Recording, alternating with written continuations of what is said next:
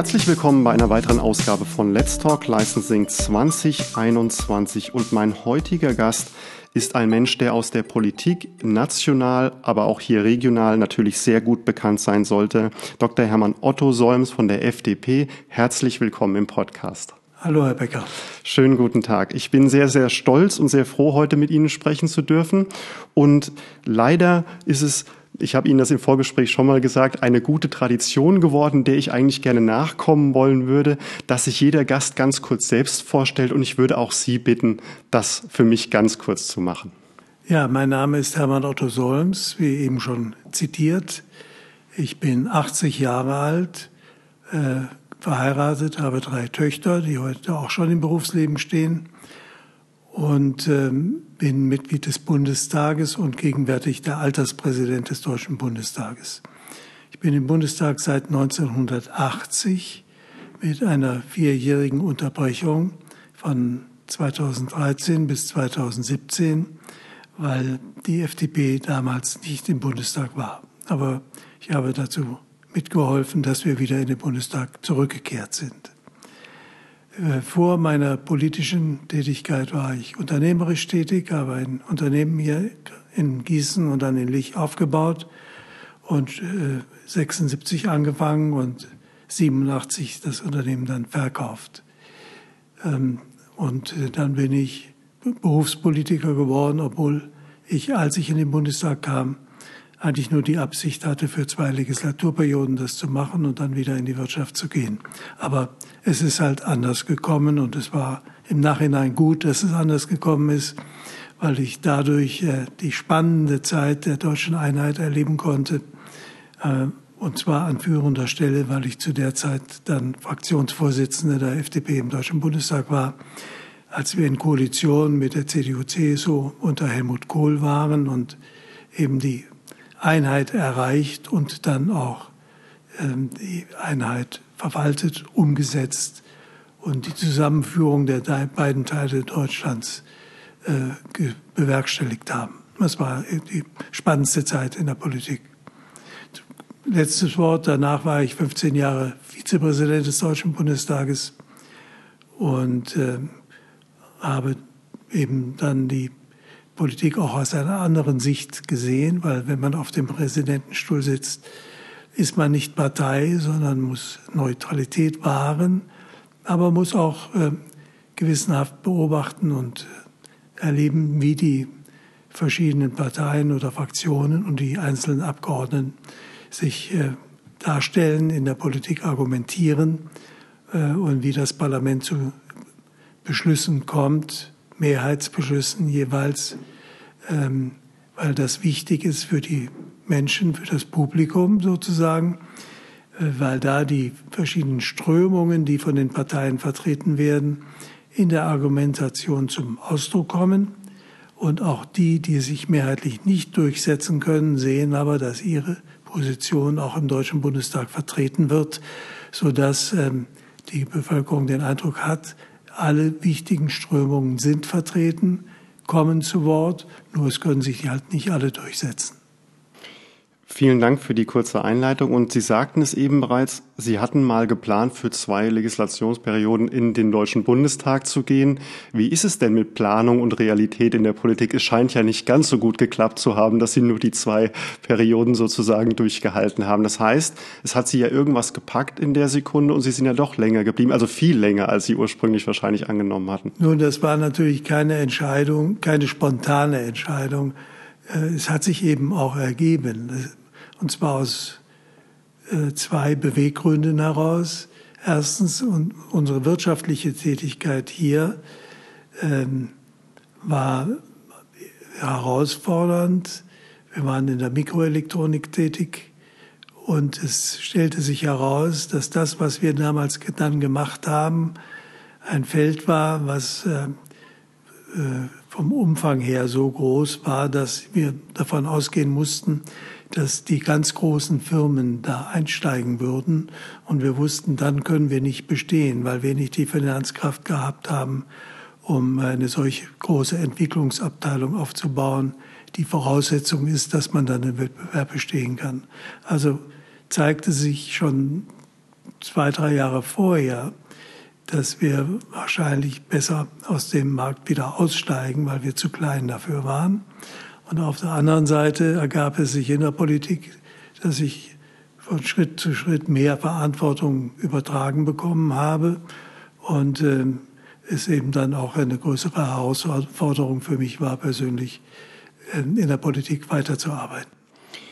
Jetzt zieht man am Anfang aus aus dem beschaulichen Lich. Wir haben gerade schon mal über die Definition Mittelhessen, Oberhessen, also der echte Licher sagt, wir kommen aus Oberhessen. Ähm, man zieht da raus in die große weite Welt und lernt da ja auch sehr viel kennen. Sie hatten ja vorher, glaube ich, auch im Studium schon mal das Ausland ähm, gesehen und waren da unterwegs. Das heißt, Sie waren schon irgendwie aus Lich auch raus und trotzdem trägt man das ja dann irgendwo raus in die große weite Welt und kommt dann da an. Fällt es einem dann schwer, wieder zurückzukommen, wenn man wieder in das beschauliche Licht jetzt beispielsweise kommt? Ganz im Gegenteil. Das ist richtig. Ich habe ein Jahr in den USA studiert und war etwas länger auch in den Vereinigten Staaten.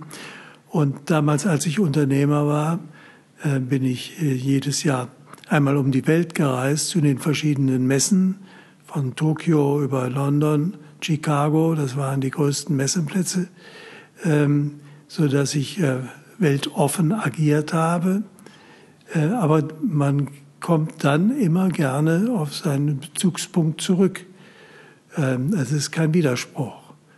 Der Gießener ähm, Historiker Marquardt hat ja mal gesagt, keine Zukunft ohne Herkunft. Das heißt, man muss wissen, wo man herkommt, wo man seine Basis hat, woraus man seine Entwicklung genommen hat, äh, um sich dann auch in der Zukunft zu bewähren. Äh, es ist besser, man hat diese Basis, diese Bodenverbundenheit und auch natürlich die vertraute Umgebung, was äh, das menschliche Zusammenleben anbetrifft. Ein Bezug, den ich in dem Podcast bisher mit sehr vielen Gästen darstellen konnte, war immer der Bezug zur neuen Arbeitswelt. Da wird immer gesprochen von der neuen Flexibilität. Auf der einen Seite natürlich unglaublich viele Menschen, die aus dem Homeoffice agieren.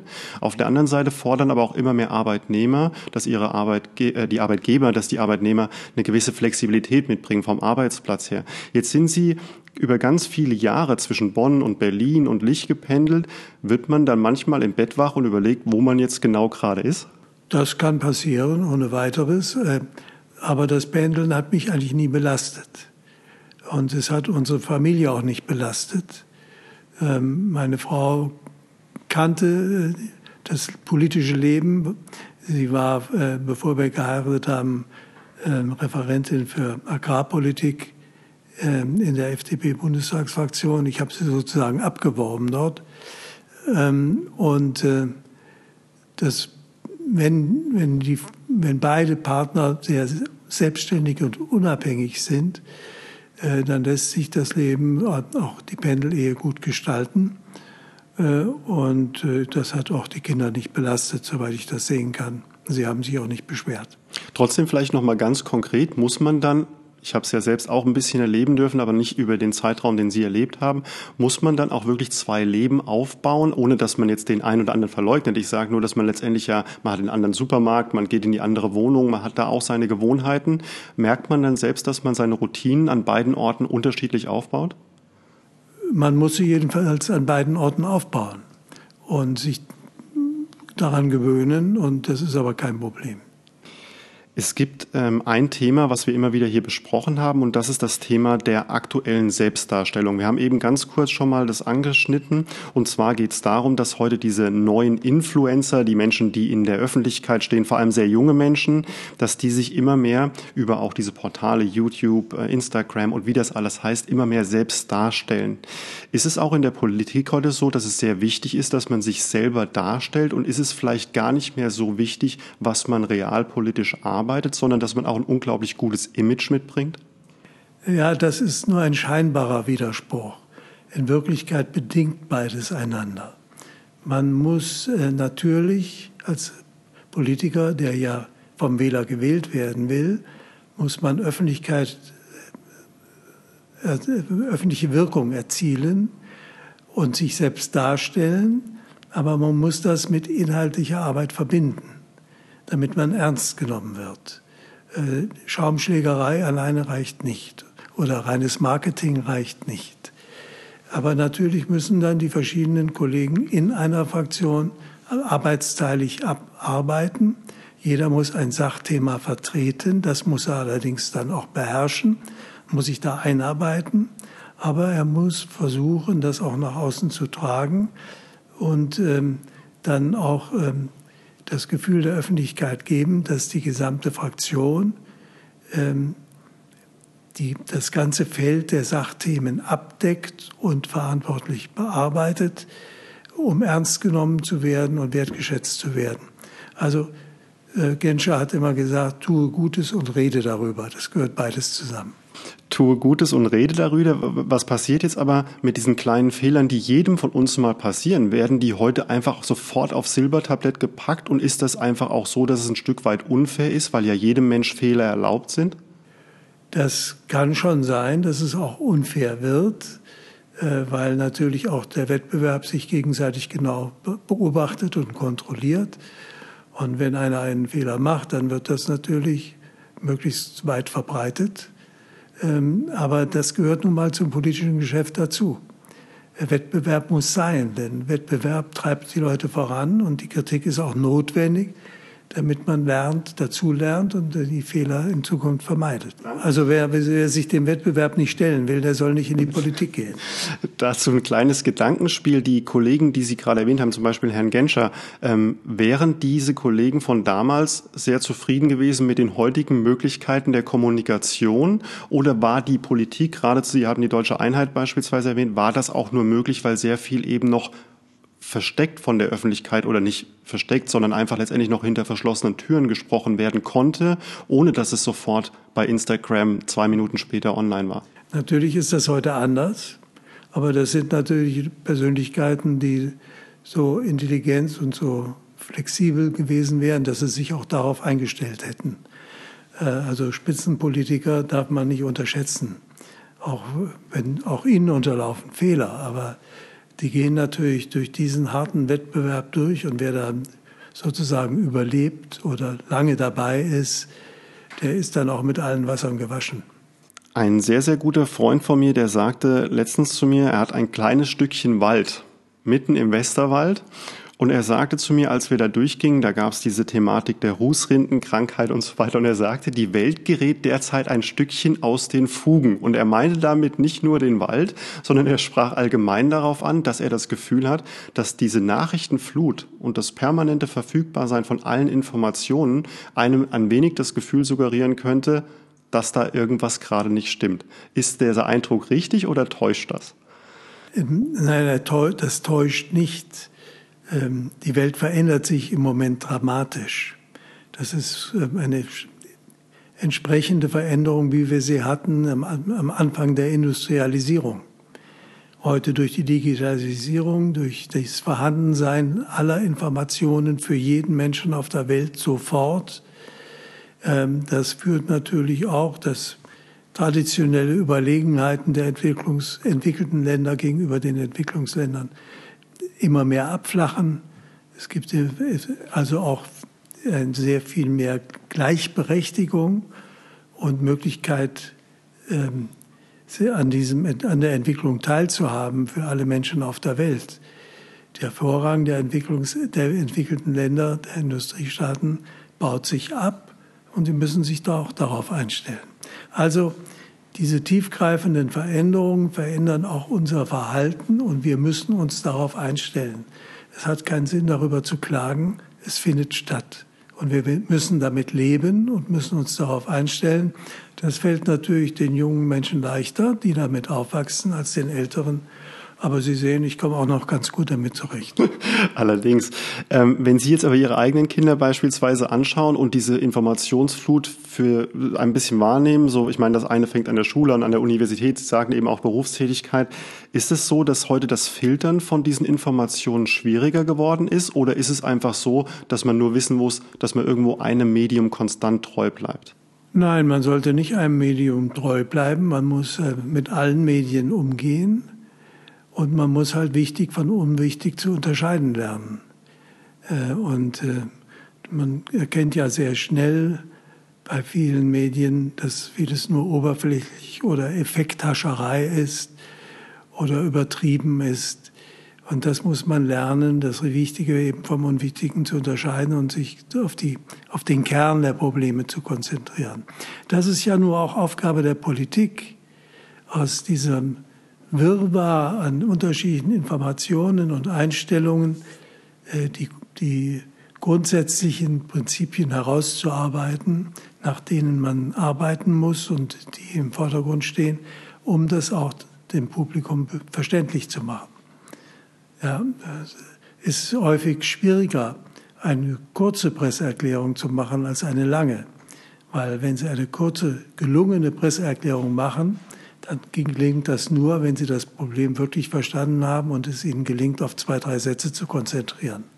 Haben Sie heute auch schon sowas wie ähm, die Rückfragen der Kollegen, die jetzt gerade wahrscheinlich aktiv, das sind Sie ja auch, äh, an dieser Krisenbewältigung der derzeitigen Pandemie beispielsweise beschäftigt sind, kommen die auf Sie zu und sagen, Sie gab es sowas schon mal und wie kann man damit überhaupt umgehen? Ich meine nicht die, das Ausmaß der Pandemie, aber diese Krisen, das ist ja was, wo man vielleicht mit einem gewissen Alter auch sagt, wir haben sowas schon mal erlebt und das sind die besten Möglichkeiten, damit schon mal auch für die Öffentlichkeit umzugehen. Nun, die Krisen kommen immer wieder, aber jede Krise ist anders. Man hat eine andere Ursache. Äh, deswegen muss man sich immer neu darauf einstellen und man muss immer, learning by doing, bei der Bewältigung der Krise lernen, welche Schritte man zu gehen und was man zu tun hat. Ein großer Fehler, der manchmal gemacht wird, jetzt bei der Pandemie meiner Ansicht nach gemacht worden ist, dass man ähm, die Beweggründe, die äh, zu bestimmten Verhalten geführt haben, nicht genug erklärt hat und dass man den Menschen nicht sagt, wie kommen wir aus der Krise heraus und dafür einen Plan aufstellt. Es geht darum, Transparenz. Ich will ein ganz praktisches, einfaches Beispiel machen, weil es mir gerade persönlich begegnet ist. Das heißt, äh, zunächst sollen die Alten und die vulnerablen Gruppen, also die besonders gefährdeten Gruppen, geimpft werden. Aber man sagt den Menschen nicht, wann sie wo geimpft werden, sondern man sagt, ihr, ihr könnt euch einen Impftermin besorgen und dann rufen sie eine Nummer an und dann kommt immer eine Computerstimme, die ihm sagt, dass im Moment keine Impftermine vergeben werden. Man überlässt es also den Betroffenen, sich um die Impftermine zu kümmern, statt dass der Staat, die Verwaltung den Betroffenen das anbietet. Die haben ja alle Daten.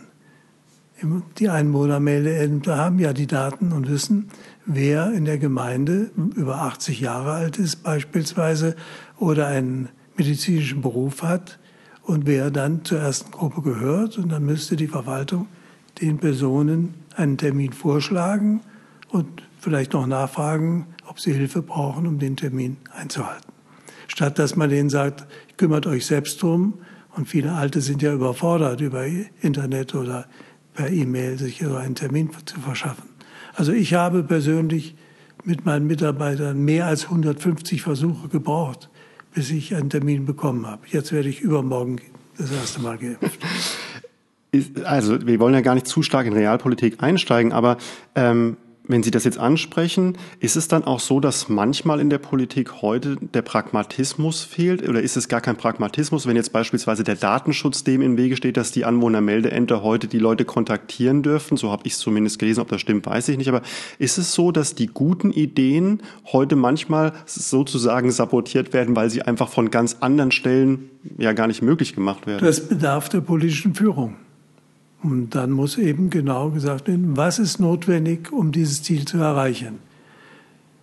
Äh, es ist nicht äh, im Interesse der Sache, jetzt irgendwelche Argumente vorzuschieben, sei es Datenschutz, sei es äh, mangelnde Koordination, sondern man muss überlegen, wenn diese Leute geimpft werden sollen, was ist zu tun, damit sie das erfahren und einen Termin bekommen, auch um sie in Ruhe zu biegen.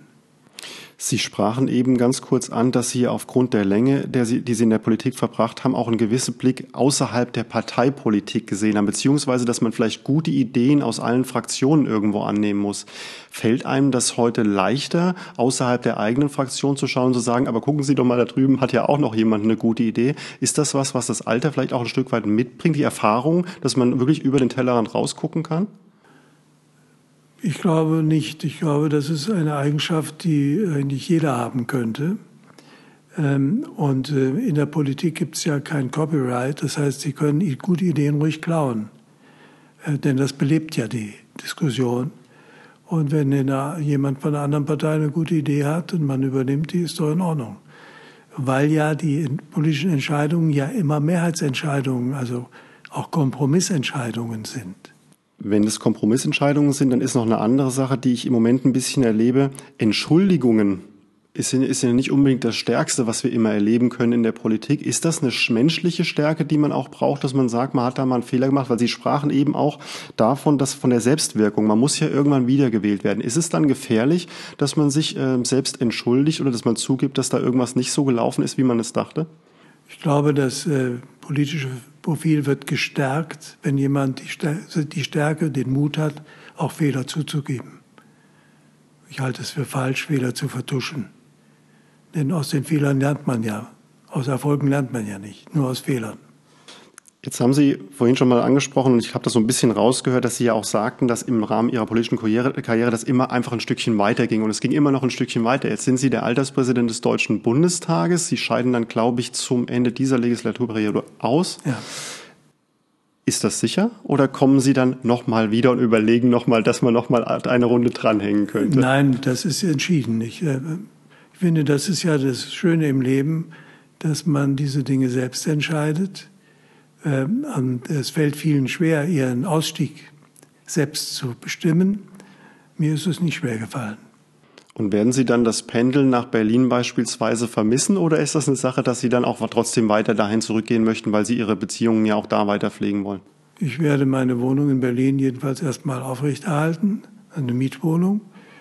Ähm, und ähm, das muss die Entwicklung zeigen und wie, wie lange ich gesund bleibe, um dieses Leben zu führen, hängt ja auch davon ab. Das hat man ja nicht selbst in der Hand.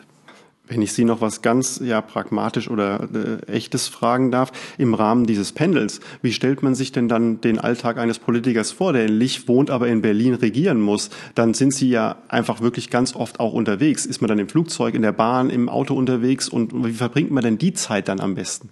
Naja, heutzutage kann man im Auto und der Bahn auch arbeiten. Man hat seinen Laptop dabei oder sein iPad und hat sein Smartphone dabei äh, und, äh, das, und kann auch lesen. Also das ist gar kein Problem. Selbst ich kann selbst bei Videokonferenzen aus dem fahrenden Auto teilnehmen. Ja. Und das heißt, es kommt dann nicht die Phase auf, dass man sagt, jetzt geht's wieder nach Berlin, jetzt geht's wieder nach Licht, sondern man weiß immer, das ist auch ein Stück Wohnraum oder Lebensraum, den man sich selbst geschaffen hat. Ja, und der, der, das ist die, durch die Technik kann man eben heute, wo immer man ist, mit daran teilnehmen und daran mitarbeiten. Und deswegen spielt das eigentlich keine Rolle. Das war früher in meinen Anfangsjahren natürlich noch viel stärker, äh, weil man da die Fahrzeiten brauchte, äh, um die Strecke zu überwinden, aber nicht in Wirklichkeit kommunikativ arbeiten konnte. Das heißt, äh, da musste wahrscheinlich auch das eine oder andere Buch zum Beispiel dran glauben, um dann da gelesen zu werden in ja, der Zeit. Oder auch Akten oder dass man Erklärungen oder Schriftsätze vorbereitet oder Programme. Ich habe in meiner Leb äh, politischen Zeit viele Programme selber geschrieben. Ähm, ich habe immer inhaltlich gearbeitet. Und das ist ja auch spannend, weil man dann den Themen wirklich auf den Grund gehen muss. Und dann wirklich als letzte Frage, ähm, dann die Frage, was macht man dann ab jetzt in Lich? Muss man sich dann da ein neues Hobby suchen oder haben Sie sowieso Ihre Hobbys hier und wissen dann sofort, was Sie als nächstes machen können, wenn Sie in Lich sitzen? Also im letzten Sommer bin ich sehr viel Rad gefahren hier, 1500 Kilometer. Immer so täglich so 30, 40 Kilometer, wenn ich gefahren bin, auch mit äh, Freunden oder Kollegen zusammen. Und äh, man lernt dann auch die eigentliche Heimat wirklich erst kennen weil es hier so unendlich viele Möglichkeiten, was Forstwege, landwirtschaftliche Wege, Radwege und so weiter anbetrifft. Und das macht richtig Spaß.